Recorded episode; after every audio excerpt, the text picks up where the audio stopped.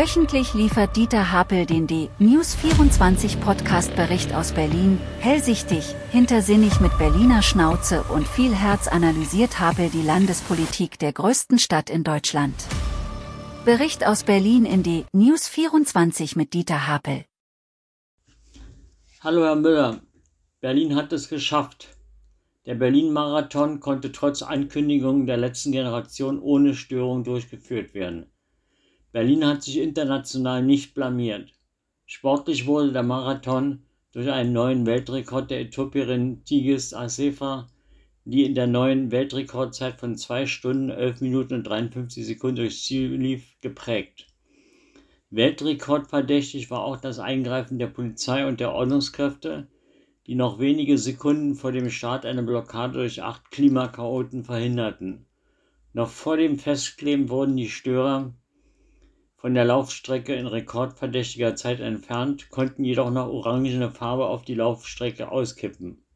Ob die acht Störer, die vor dem Marathon von der Berliner Polizei verfügte Ordnungsgeld von 2000 Euro zahlen müssen, ist derzeit unklar. Wurde doch gerade vom Verwaltungsgericht Berlin die Zahlung einer Gebühr von 241 Euro durch das Verwaltungsgericht Berlin gekippt, weil es im Gebührenverzeichnis der Berliner Polizei keine entsprechende Gebührenposition für die Entfernung von Klimaklebern gibt. Liebe Polizei, ändert schleunigst eure Gebührenordnung, damit die Klimakleber nicht weiter über euch triumphierend lachen können. Mühselig gestaltet sich weiterhin die Entfernung der Farbe, mit der die Klimakaoten das Brandenburger Tor besudelt hatten. Das für die Verwaltung des, dieses Berliner Wahrzeichen zuständige BIM wird nun Schadensersatzforderungen an die Chaoten stellen. Entgegen bisheriger Schätzungen von 30.000 Euro wird die Beseitigung der Farbe vom Brandenburger Tor aufwendiger und teurer. Da das Brandenburger Tor komplett eingerüstet werden muss, gehen jetzt die Schätzungen in den sechsstelligen Euro-Bereich. Wer Schaden verursacht, sollte auch zur Kasse gebeten werden. Zoff gab es in der letzten Bezirksverordnetenversammlung in Friedrichshain-Kreuzberg haben doch die SPD, Linke und die CDU den Etat der Bezirksbürgermeisterin umgestaltet.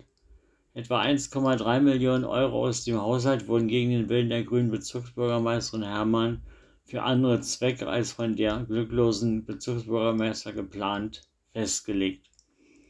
Mit diesen massiven Haushaltsveränderungen wurde die grüne Bezirkschefin gewissermaßen von einer großen Parteien-Antikoalition überstimmt und an die politische Leine gelegt. Die ungewöhnliche Allianz der Antragsteller aus CDU, SPD und Linken legt mit 44 Änderungsanträgen quasi ein Misstrauensvotum gegen Bürgermeisterin Clara Herrmann ab. Ein auch für Friedrichshain-Kreuzberg bemerkenswerter Vorgang. Noch in dieser Wahlperiode soll es ein Konzept für die Zukunft des denkmalgeschützten Internationalen Kongresszentrums ICC einschließlich Parkhaus und Parkplatz am Messedamm geben. Berlins Wirtschaftssenatorin Franziska Giffey brachte jetzt ein Konzeptverfahren auf den Weg, mit dem ein transparenter internationaler Wettbewerb für Investoren gestartet wurde.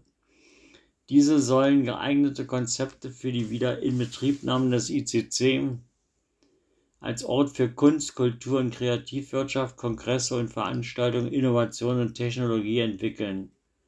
Der Gewinner des Konzeptverfahrens soll ein Erbbaurecht über 99 Jahre für das Areal erhalten.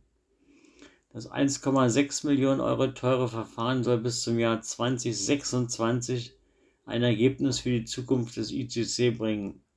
Mal sehen, wer sich da meldet. Im Kulturausschuss des Berliner Abgeordnetenhauses erhielt Kultursenator Schialo Zustimmung für seine Idee, die Zentral- und Landesbibliothek im Gebäude des Kaufhauses Lafayette in der Friedrichstraße unterzubringen. Wie Schialo darstellte, fordert der Eigentümer in einem ersten noch unverhandelten Angebot für das Quartier 207 589 Millionen Euro. Darin enthalten wären auch schon die Umbaukosten für die Bibliothek. Unterstützung erhielt Schialo aber nicht nur aus dem Kulturausschuss, sondern auch vom Hauptgeschäftsführer des Handelsverbandes Berlin-Brandenburg, Nils Busch-Petersen, der unter der Überschrift Was geht, Joe?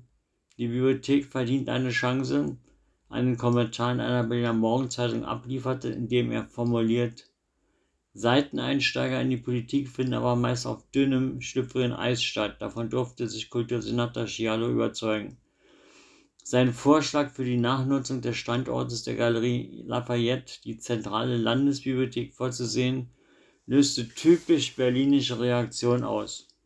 Schon weil er nicht den klassischen Trampelpfad über die parlamentarischen und koalitionären Gebüsche gewählt hatte, wurde er sogar aus Teilen der eigenen Koalition zum Irrläufer gestempelt. Abwehrreaktionen erfolgten so schnell, dass offenbar keine Zeit nötig war, die Idee an sich sorgfältig zu prüfen. Medial wurde Scialo schnell als Spielball gieriger Vermieter oder Träumer abgetan. Wo keine Ideen kursieren, kann keine beste gefunden werden. Danke an Joe Scialo für eine spannende Idee und die ausgelöste Debatte. Nur im öffentlichen Diskurs kann es gelingen, die große Entschlossenheit Berlins zu überwinden, seine gravierenden Probleme nicht lösen zu wollen. Soweit aus dem beachtlichen Kommentar von Nils Bisch-Petersen. Seltenes Lob erhielt jetzt der Senat vom Hauptgeschäftsführer der Unternehmensverbände Berlin-Brandenburg, Alexander Schirp, sagte er doch, wir sind ganz angetan vom neuen Senat, der versucht, Politik für die Stadt zu machen und die Probleme zu lösen.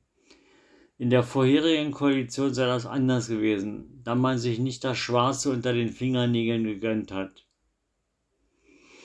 Einfache Lösungen sind in Berlin oft schwierig. So blockiert der Senat, äh, so blockiert der Bezirk Friedrichshain-Kreuzberg weiter die Umzäunung des berüchtigten Görlitzer Parks, obwohl es jüngst erneut zu sexuellen Belästigungen und Überfällen kam.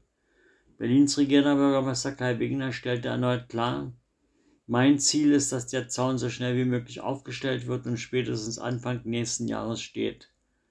Berlins Innensenatorin Spranger konnte, wenn auch mühsam, auf dem SPD-Landesparteitag die Zauninitiative des Senats gegen den Widerstand der Users durchsetzen. Umgesetzt hat am Donnerstag der Verkehrsverbund Berlin-Brandenburg das Lieblingsprojekt der Berliner SPD. Das 29-Euro-Ticket kommt 2024. Es wird zwar nur für den Tarifbereich AB gelten, wer das 29-Euro-Ticket nutzen will, muss ein Abonnement für mindestens 12 Monate abschließen. Auch das bisherige Sozialticket für 9 Euro wird es weitergeben. Teurer werden Einzelfahrscheine. So soll die einfache Fahrt AB künftig 3,50 Euro kosten. Der Einzelfahrschein ABC soll von 4 auf 4,40 Euro erhöht werden. Die Fahrraddiebstahlsbilanz der letzten Woche sieht Friedrichshain-Kreuzberg gleich zweimal als Diebstahl-Hotspots. Wochensieger beim Fahrradklau sind der Wrangelkiez und die Reichenberger Straße Ost. Besonders häufig werden Fahrräder um 16 Uhr sowie am Dienstag gestohlen.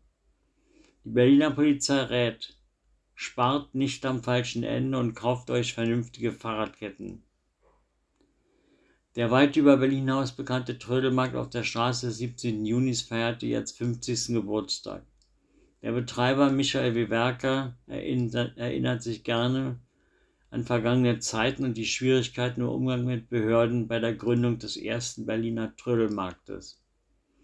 Wewerker betreibt an den Wochenenden den spannenden Kunst- und Trödelmarkt, der sich mit bis zu 200 Ständen als Berlins größter Trödelmarkt etabliert hat.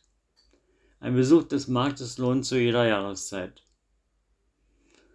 Für Freunde der orientalischen Küche empfehle ich heute einen Abstecher in die Schöneberger Krellestraße 17 zu machen. Hinter dem Namen Kasara verbirgt sich ein libanesisches Restaurant, das von Anwohnern im Kiez gut angenommen wird.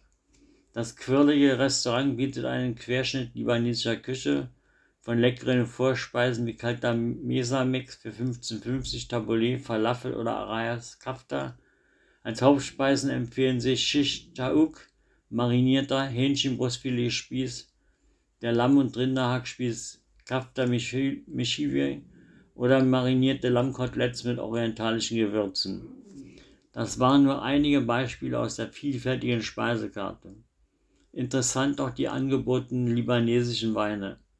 Gefallen hat besonders ein libanesischer Roséwein zu erschwinglichen Preisen. Also, Krellestraße 17, das Kasara im Krellekiez in Schöneberg. Ich wünsche Ihnen eine schöne Woche und einen wunderbaren Tag der deutschen Einheit.